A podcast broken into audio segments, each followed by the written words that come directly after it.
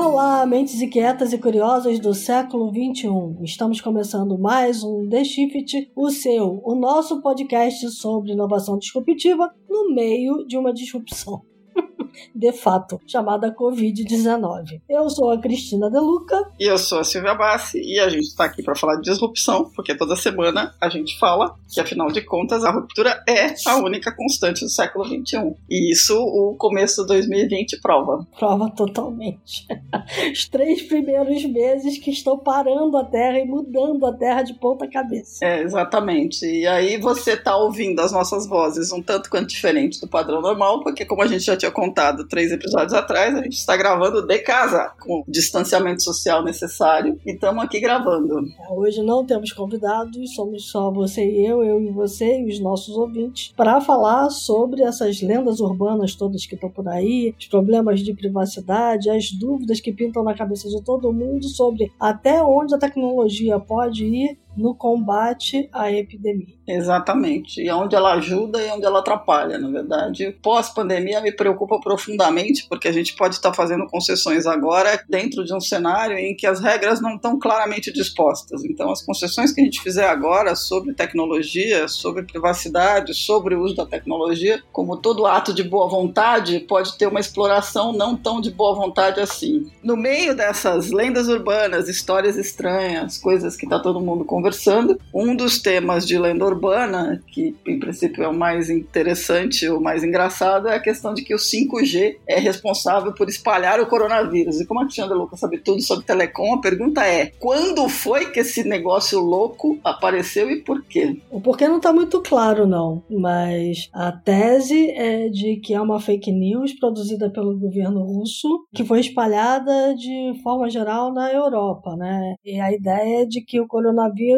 e o 5G diminuem a imunidade. Onde você tem muita concentração de antena de 5G, e é bom que se diga que o 5G é uma tecnologia em que você tem um número maior de antenas, até do que o 4G, você vai precisar de muitas antenas em vários lugares, está gerando essa confusão toda com as pessoas. Lá no Reino Unido teve gente queimando poste. Tem um artigo que foi publicado na CNN Business no começo do mês agora de abril que fala o seguinte: a conspiração em torno do 5G e o coronavírus não vai morrer tão cedo, como o fato de que, por exemplo, celebridades como o nosso amigo Woody Harrelson e a Mia estão distribuindo a informação de que o coronavírus é espalhado pelo 5G, o que é uma coisa completamente doida. Quando você tem celebridades espalhando coisas malucas, você começa a ficar nervosa, né? É tão surreal como acreditar que a Terra é plana. É, bom,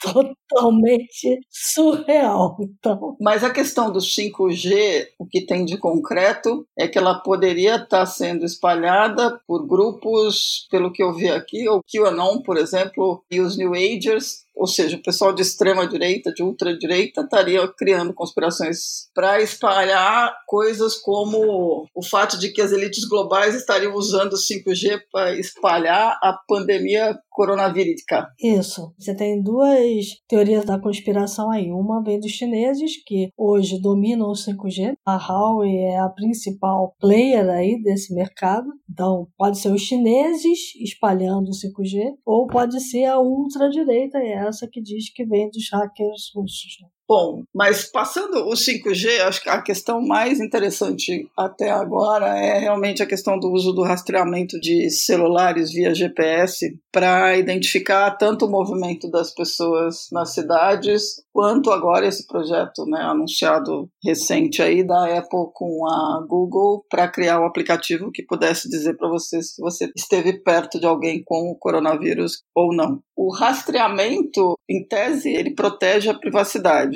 e essa é uma questão importante.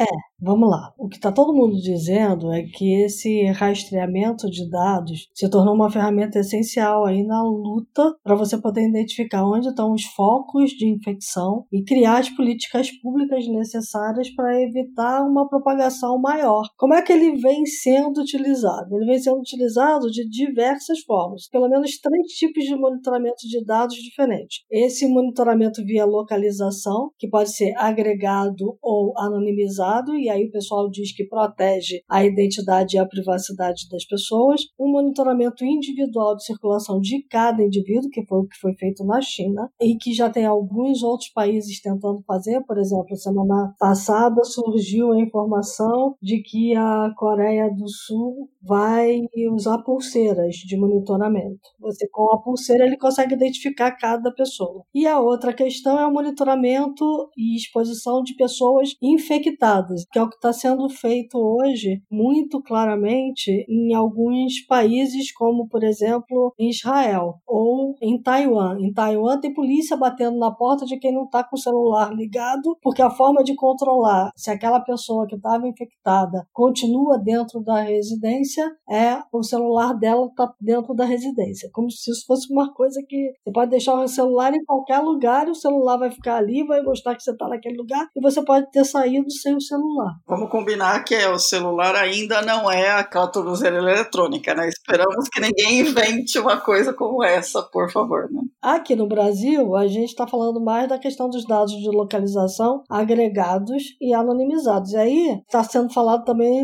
nos Estados Unidos. Você tem formas de fazer isso, tecnologias diferentes, como por exemplo, integração de bases de dados, juntando dados de localização com dados de saúde. Se você faz essa integração de bases, você tem a identificação das pessoas. E é isso que está deixando o pessoal que trabalha com proteção de dados um tanto preocupado, porque até que ponto essa integração vai continuar depois da pandemia? Como é que você vai tratar esses dados? Então você precisa ter transparência. Um, para que finalidade o dado está sendo coletado? Dois, como é que ele está sendo armazenado? Três, como é que depois ele vai ser descartado? Ele tem que ser utilizado para uma finalidade específica, que é o combate ao Covid-19. Ele não pode continuar ativo depois. As outras tecnologias todas que a gente tem à disposição são o GPS, que é uma tecnologia de localização, e que a gente vai ter algumas derivações disso, como por exemplo a tecnologia que a Inloco usa, porque usa muito mais do que o GPS, tem uma precisão muito maior do que o GPS. Tem a triangulação das antenas de celulares, que também é localização, e tem a novidade que está todo mundo começando a tratar de uma forma mais profunda agora, que é a questão da proximidade, o uso do Bluetooth, que é o sistema que a Apple e o Google estão propondo fazer. Eles vão unir as duas bases, tanto a base Apple quanto a base Google, para que o sistema Android e o sistema iOS se falem de forma que você possa saber que, de posse de um aplicativo, que é um aplicativo que os governos vão produzir, você, se ficar infectado com coronavírus, pode voluntariamente entrar nesse aplicativo, dizer que você testou positivo e a partir daí o aplicativo avisa para todas as pessoas na última semana estiveram próximas de você, e ele sabe que estão próximas de você, porque ele sabe que o seu aparelho, o aparelho daquela pessoa que estava próxima de você, estava próximo do seu aparelho. Aí este aparelho recebe uma notificação dizendo: olha, uma pessoa próxima de você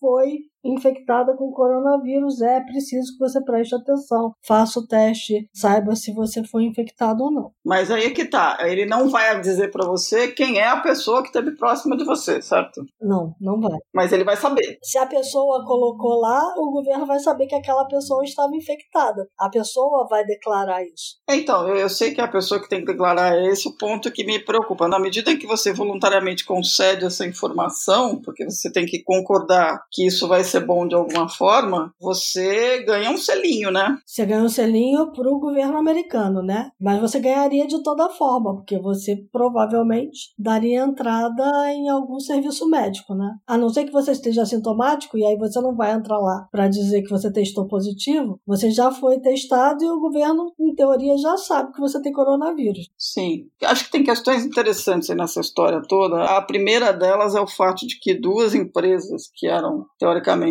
competidoras ferrenhas pelo mercado, resolvem se juntar pelo tal do bem comum lá, o greater good. Que o greater good também é outra coisa que me preocupa, mas vamos lá. Acho que esse é o primeiro ponto. Isso gerou reações positivas de um monte de lados. E aí a questão de que a decisão de fazer isso está na direção da busca de preservar a privacidade. Uhum. O meu grande ponto aqui é que quando você abre essa caixa, eu não sei se ela é uma caixa que você consegue fechar facilmente depois. Essa é a dúvida de todo mundo, né? Aí meu web outro dia publicou um tweet que dizendo o seguinte: é importante lembrar que, como a gente está lidando com grandes disrupções, elas também são uma oportunidade, né? Mas a disrupção não pode abrir oportunidades para você criar situações distópicas. Ela é uma oportunidade para você inovar, otimizar e evoluir. Espero que a gente esteja evoluindo. Eu tenho um pouco de dúvida ainda. Agora, o que a Apple e a Google estão propondo depende de um app que tem que ser instalado no celular. Esse é um ponto,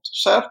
Da mesma forma que o que a Inloco está fornecendo. Pois é, depende... eu ia tocar no da Inloco, mas a Inloco não depende de eu ter aplicativo instalado, depende? Depende, é óbvio que depende. O aplicativo da Inloco ele depende de outros aplicativos, de aplicativos de terceiro. A dúvida no caso da Inloco não é se ela está preservando a privacidade ou não, porque ela está. A questão não é essa, a questão aí é se ela poderia estar fazendo uso do sistema dela, porque o sistema dela foi produzido para outra finalidade. Sim. Ele é utilizado por lojistas para poder te ofertar uma promoção, vai se você estiver nas proximidades da loja ou dentro da loja, como funcionam os sistemas de beacon. Então, aqueles milhões de celulares que a Inloco diz que tem na base dela, todas aquelas pessoas que estão lá, elas voluntariamente estão lá. Elas deram permissão para serem rastreadas, porque ou elas dependem do sistema da Inloco para receber cupom de promoção fazer esse tipo de ação de fidelidade com determinados lojistas, ou depois, num segundo momento, que a Inloco desenvolveu foi um sistema de autenticação. Então, por exemplo, tem vários bancos no Brasil que usam o sistema da Inloco para autenticar o usuário, para saber que aquele usuário é aquele usuário mesmo.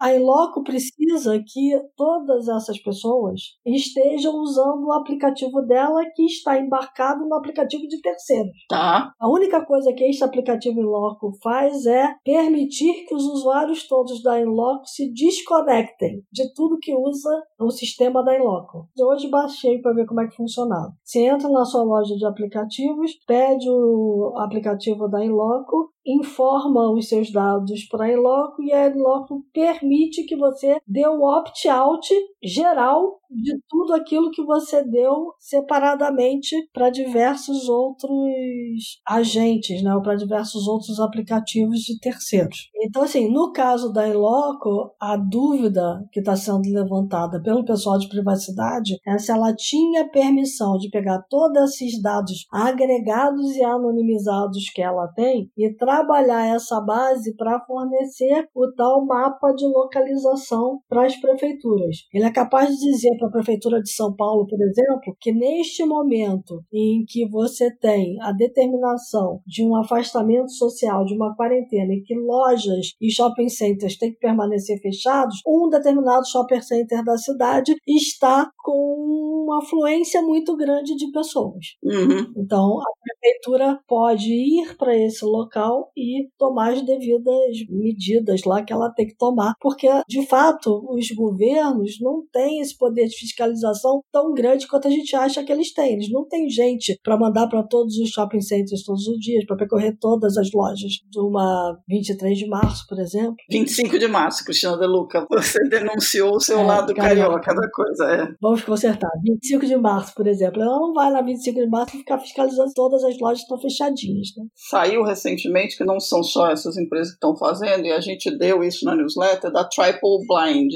uhum. que é uma startup que tem como lema Blind to the Data, ou seja, cegos para os dados, né? De traqueamento anônimo. A grande questão que a gente está encarando aqui é assim: vamos pegar de novo a história lá atrás de que a privacidade morreu, vai. De certa forma morreu. Do jeito que eu adoraria que ela existisse, ela morreu. A gente tem pegadas digitais que não vão se apagar e não tem jeito. Até onde a gente está disposto a estender essa questão do rastreamento em nome de outras questões, que é você, num momento de crise como esse, garantir que você tem um mínimo de pessoas ausentes da rua e dos locais públicos para garantir que o vírus não se espalhe. Esse é um momento específico, mas o grande ponto para mim aqui é quando acabar isso tudo e para onde a gente vai caminhar com esse rastreamento, porque uma vez que você tenha o aplicativo instalado e as pessoas às vezes esquecem que tem, o uso desses dados pode continuar andando. Vamos tentar não ter memória curta. A gente tem o Cambridge Analytica aí para não deixar a gente mentir de que as coisas podem ser usadas para outros fins. Para mim esse é o grande problema, esse é o grande ponto. Eu sinto muito, mas eu sou paranoica com isso. Todo mundo que tem o Waze informa para o Waze qual é a sua casa para poder começar a usar. Então,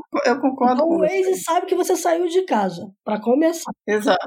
Além de saber que você saiu de casa, ele sabe aonde você está chegando, porque ele te passa propaganda sem você ter pedido para ele te passar propaganda, a menos que você vá lá e desabilite as entradas de propaganda do Waze. Então, aí que é o ponto. É por isso que quando a gente começou a conversar, eu coloquei essa questão que é a que mais me incomoda, a que mais me preocupa, que a gente já tocou nesse assunto quando a gente fez o podcast com o Marcelo e com a Camila, que foi ou você educa todo mundo a ter medo da tecnologia no bom sentido, a entender que a tecnologia pode não ser muito boa, que o robô não é seu amigo, que o celular não é seu amigo, que o Waze não é seu amigo e que nenhum desses ninguém é seu amigo, certo? Todo mundo tem uma agenda dentro da gaveta. A indústria de tecnologia se acostumou a ter uma segunda agenda e só tomou até agora tapinha na mão. Vamos combinar. É muito maravilhoso ter o Vale do Silício, é muito maravilhoso ter isso, é muito maravilhoso ter aquilo, ó, a tecnologia maravilhosa, é quase perto da mágica, né? Como dizia o Arthur Clarke. A gente está entrando nesse terreno sem ter feito a lição de casa antes, que é de ter em place todas as ferramentas para proteger a privacidade. A gente está adiando o LGPD, a gente está criando um cenário que depois vai ser difícil de consertar.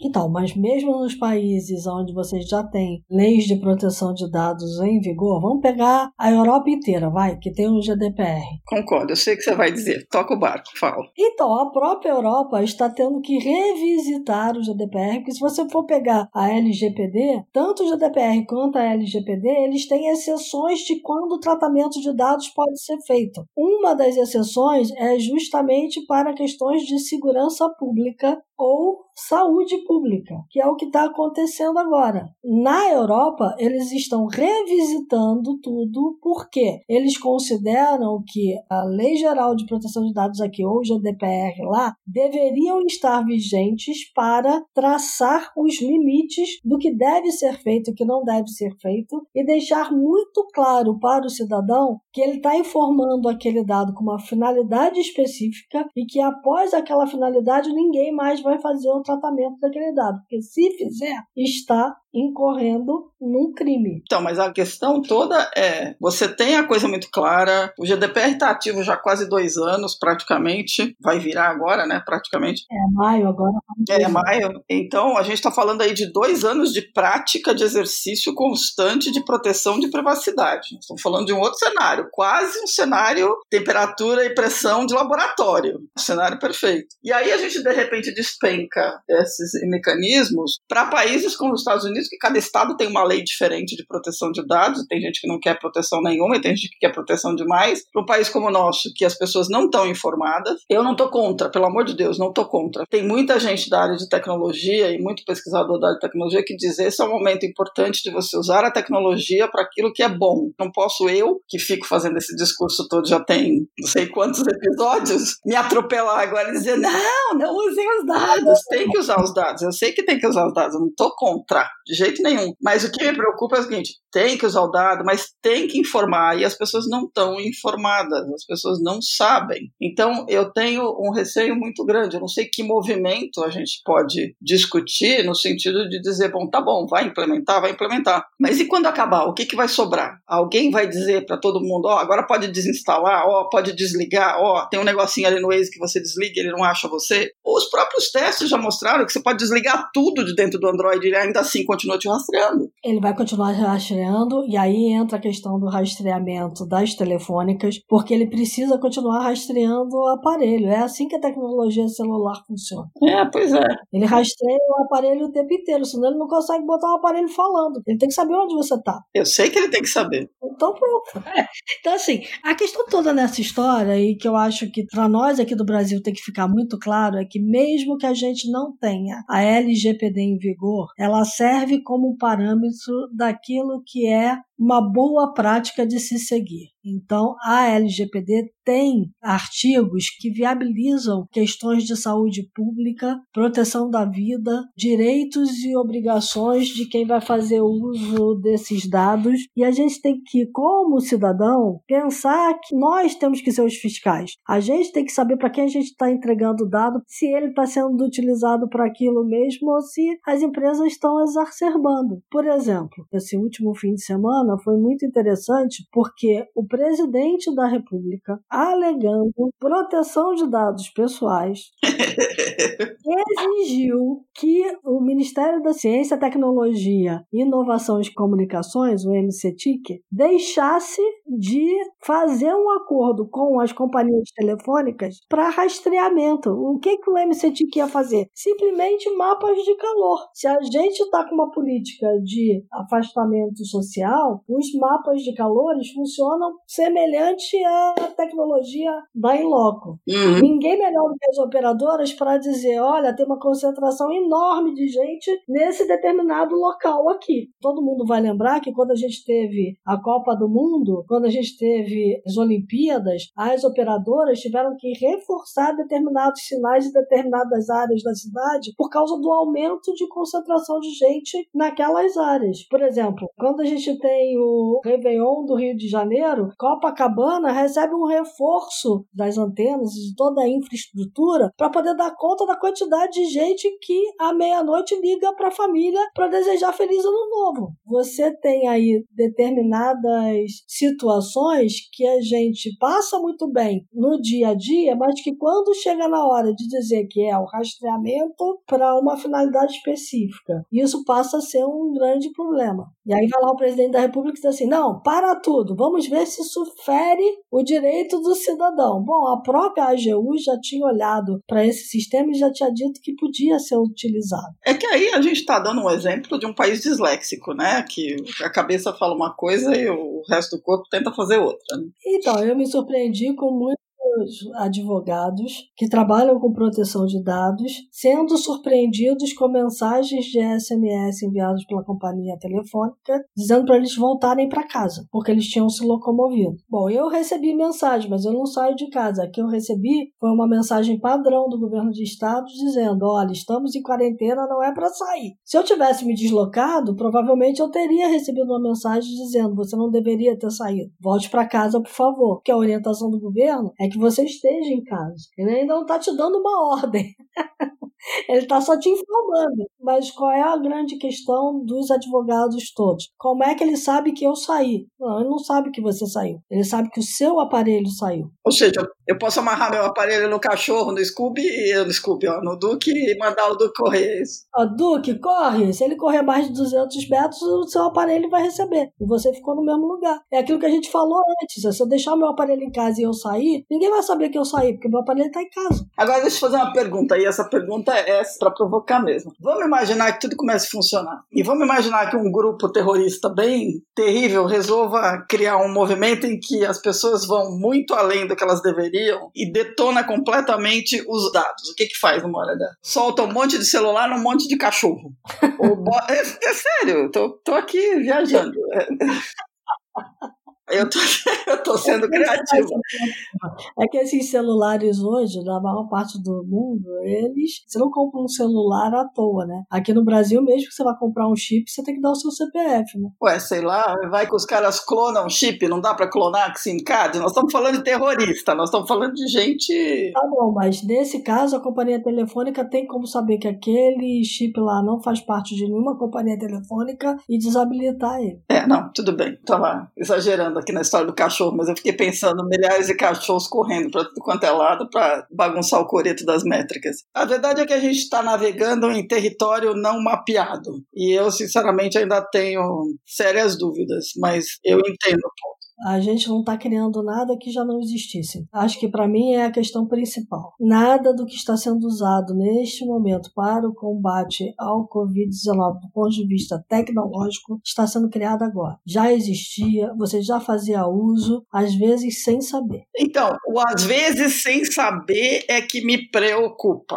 Mas aí as legislações de proteção de dados vêm para tentar normatizar isso. A empresa que faz uso e você não sabe vai ter que dizer para você que ela faz uso e você vai ter que procurar saber também. Tem um marco de educação aqui que é muito forte. Aí eu volto lá no nosso podcast que você já citou aqui, em que a gente falou muito sobre a questão da educação para o uso da tecnologia, ou para esse mundo distópico que vem aí. A gente precisa saber usar a tecnologia. Nós começamos a falar aqui sobre uma das lendas urbanas. As lendas urbanas prosperam porque as pessoas acreditam em fake news. E fake news, para mim, é uma questão de educação midiática. Se você não tem educação midiática, você vai acreditar naquilo que te passa porque está mais próximo da sua crença. Não, eu concordo. E aqui aquilo que você quer que seja verdade, porque essa é uma das teorias em torno da fake news. Né? As pessoas espalham fake news sabendo que é fake news porque tem o desejo de que aquilo se transforme numa realidade. É forçar a narrativa. E aí é um negócio complicadíssimo.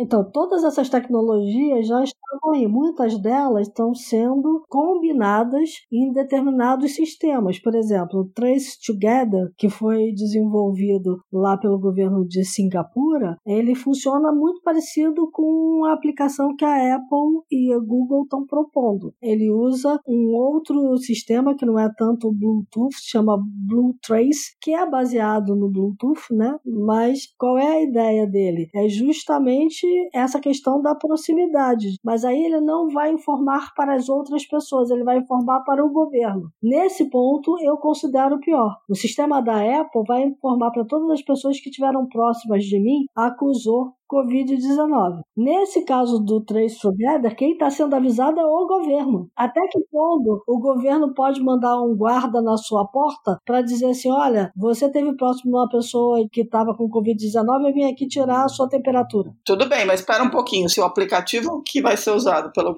pela Apple são aplicativos desenvolvidos pelo governo, essa pedra está na mesa, Cris. Está na mesa. Então. Está na mesa, com certeza que está. E é isso que está deixando muita gente preocupada com questão de privacidade lá da Apple. Até que ponto os governos podem fazer a fiscalização dessas pessoas todas para saber se elas também estão contaminadas? Eu acho que a questão, então, só para ninguém achar que a gente enlouqueceu e está dizendo que a gente é contra esse negócio todo, é que uma coisa é você olhar o dado anonimizado dentro de uma multidão. Você não sabe quem é quem. A outra coisa é a tentação de desanonimizar um daqueles celulares da multidão e chegar no cara e dizer você não podia ter saído de casa. Isso, lembra que eu falei que uma das formas de monitoramento exatamente essa: monitorar quem está infectado ou quem é suspeito de estar infectado. O suspeito de estar infectado é que é um grande problema hoje. Então, mas o suspeito de estar infectado não vai imputar num aplicativo que ele é suspeito de estar infectado. Vai? Tem essa opção no aplicativo? Sou suspeito? Não, mas o problema é ele, Silvio. O problema não é quem está infectado. Quem está infectado já fez um teste de Covid-19 o sistema de saúde já sabe quem ele é. Mas para você você fazer o negócio funcionar no aplicativo da Apple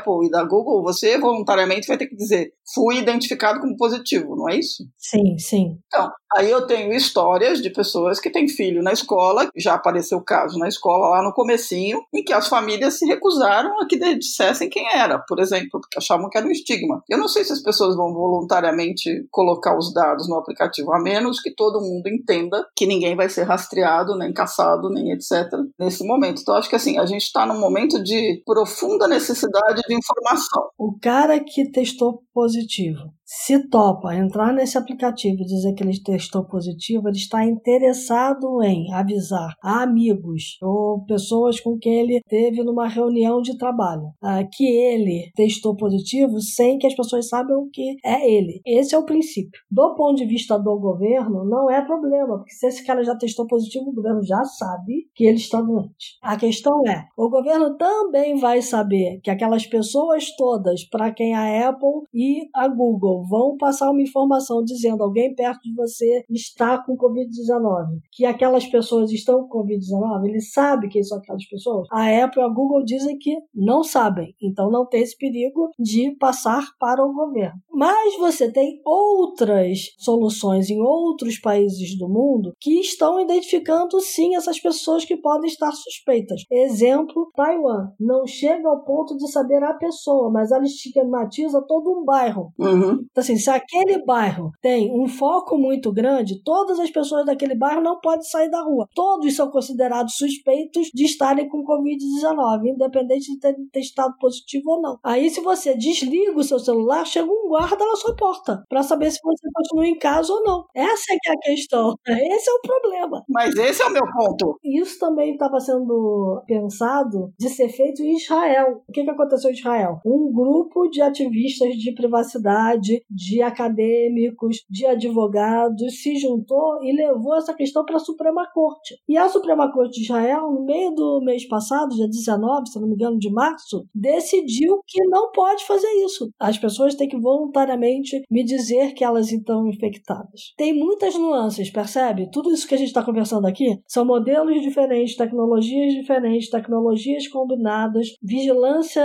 forte do governo em determinadas áreas, vigilância não, não forte do governo em outras, mas em todos esses aspectos, aqui no Brasil, o que deixa todo mundo mais nervoso é que a gente não tem um marco regulatório vigente. Sim. A gente tem leis específicas que servem de parâmetro. Uma lei específica, a Lei Geral de Telecomunicações. A Lei Geral de Telecomunicações, ela permite que as companhias telefônicas passem dados agregados para terceiros. Ela diz que eu posso, por exemplo, como companhia telefônica, divulgar informações agregadas sobre o uso de determinados serviços. Então, ela pode passar para o governo o mapa de calor, Uhum. porque se enquadra nesse artigo 72, parágrafo 2 da Lei Geral de Telecomunicações. Caramba, Cristiano De Luca, tá ótimo. Vai citar a lei inteira aqui. Eu tô o dia inteiro lendo sobre isso, né? O dia não, eu tô um mês inteiro. O grande problema é que a gente tem fronteiras muito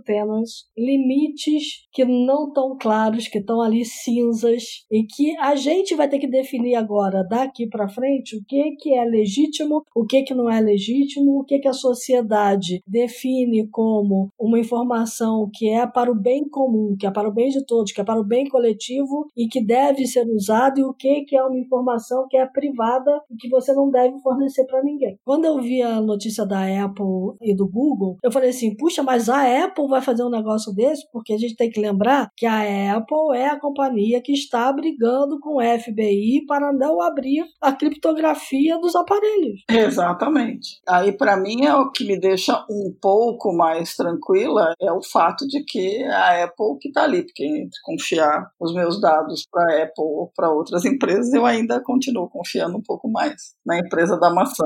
Por exemplo, o Intercept Brasil pegou informações da companhia telefônica, cruzou com outras informações e chegou a identificar duas pessoas. As empresas fazem isso sempre, né? É aquilo que a gente chama do dado primário, dado secundário, dado terciário.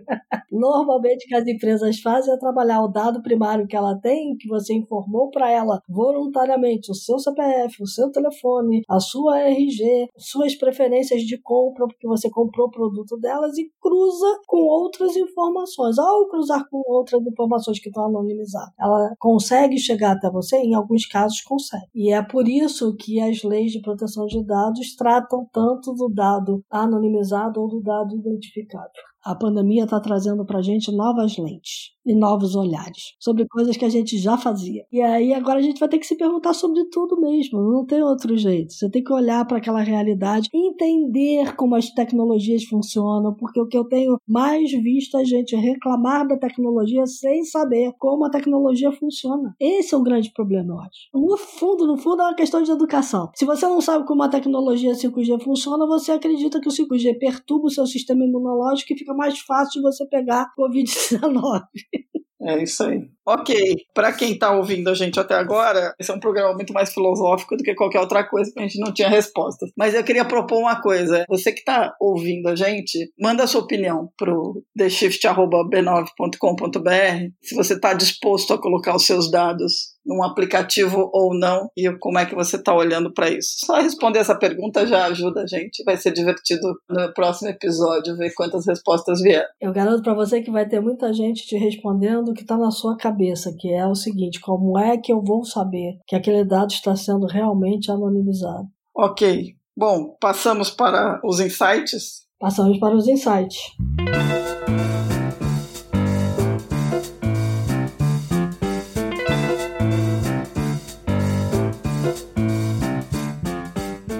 Começa? Começo eu, vai. Eu vou sugerir aqui para o pessoal ler, acho que vale muito a pena, um artigo que saiu lá no Data Privacy Brasil. Eu já tinha falado do Data Privacy Brasil quando a gente fez aquele podcast sobre LGPD, lembra? Uhum. É, o Data Privacy Brasil criou o Observatório da Privacidade. E dentro do Observatório da Privacidade, você tem alguns artigos que são bastante didáticos de como tudo isso funciona. E o Data Privacy Brasil, inclusive, está com uma chamada de um concurso para artigos sobre localização e dados de saúde. Então ela está olhando para tudo isso que está acontecendo aí e está pedindo para os universitários jogarem luzes sobre esse nosso papo todo aqui. Então vale a pena ir lá e acompanhar essa espécie de concurso para artigos acadêmicos sobre tudo isso que a gente conversou aqui hoje, botando uma certa lógica científica no que a gente está falando. Ok. Bom, depois de tudo isso aí, só me resta uma alternativa: indicar um conto do Ray Bradbury, que todo mundo conhece pelo livro que foi super citado ultimamente, que é o Fahrenheit 451, mas que tem outros contos e tem um livro dele chamado Os Frutos Dourados do Sol, que tem um conto lá dentro que em inglês chama-se The Murderer e ele está traduzido como Assassino. Eu não sei se tem edições desse livro ainda sendo publicadas, mas você consegue encontrar em sebo e você consegue encontrar o PDF do livro na internet. The Murderer foi escrito em 1953, é a história de um cara que vai parar numa clínica psiquiátrica, ele tem um problema, ele se recusa a usar um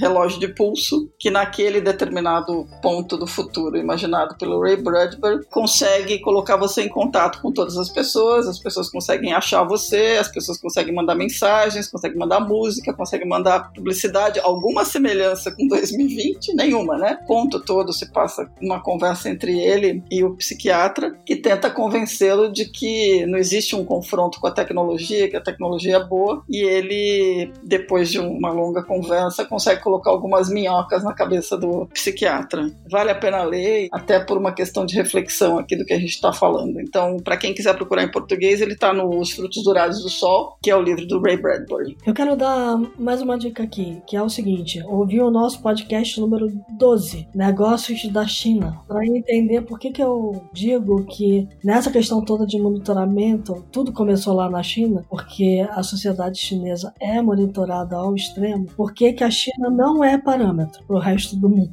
Então vale a pena ouvir negócios da China para entender como é que os chineses pensam, inclusive sobre a questão do Estado totalitário, como é que eles se movimentam nesse mundo do Estado totalitário e por que, que lá o rastreamento e o controle funcionou tão bem para isolar a província de Wuhan.